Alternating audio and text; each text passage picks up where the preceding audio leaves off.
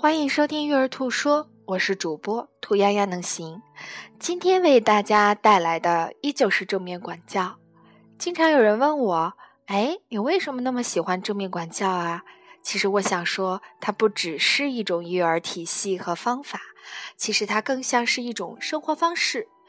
一种什么样的生活方式呢？一种专注于解决问题的、着眼于未来的解决方式。举个简单的小例子，嗯，米宝宝吃手的问题，我们是如何用解决问题的这种正面管教的思维方式来解决的？我没有接触正面管教之前，通常会说吃手会有细菌，吃到吃错手啦会拉肚子等等，一堆恐吓说教，孩子还是不听。后来呢，接触了正面管教，也明白了我们跟孩子的沟通中要着眼于解决问题，所以呢，我就转变了思维方式。我一般会问他启发性的问题。米宝宝，你想一想，怎么样才能让你的手离开嘴呢？他抬头看看我，嗯，通常呢，他会有一些解决方案，比如说他会用自己的一只手拉着另外一只手，或者是我们一起玩石头剪子布。总之，孩子的潜力其实要比我们想象的更好。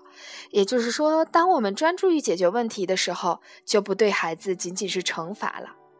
那惩罚其实是着眼于过去的，解决问题是着眼于未来的。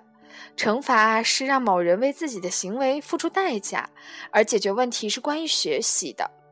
这里有一个悖论，很多妈妈跟我聊说：“哎，你不惩罚他，不让他为自己的行为付出代价，那他怎么能够学习呢？”那我又在想另外一个问题：是不是人一定要通过遭受痛苦才能学习呢？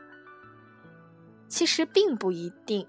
如果我们能够着眼于未来，其实能够帮助孩子避免由于惩罚带来自尊心的伤害，这样的关于解决问题的行为又何乐而不为呢？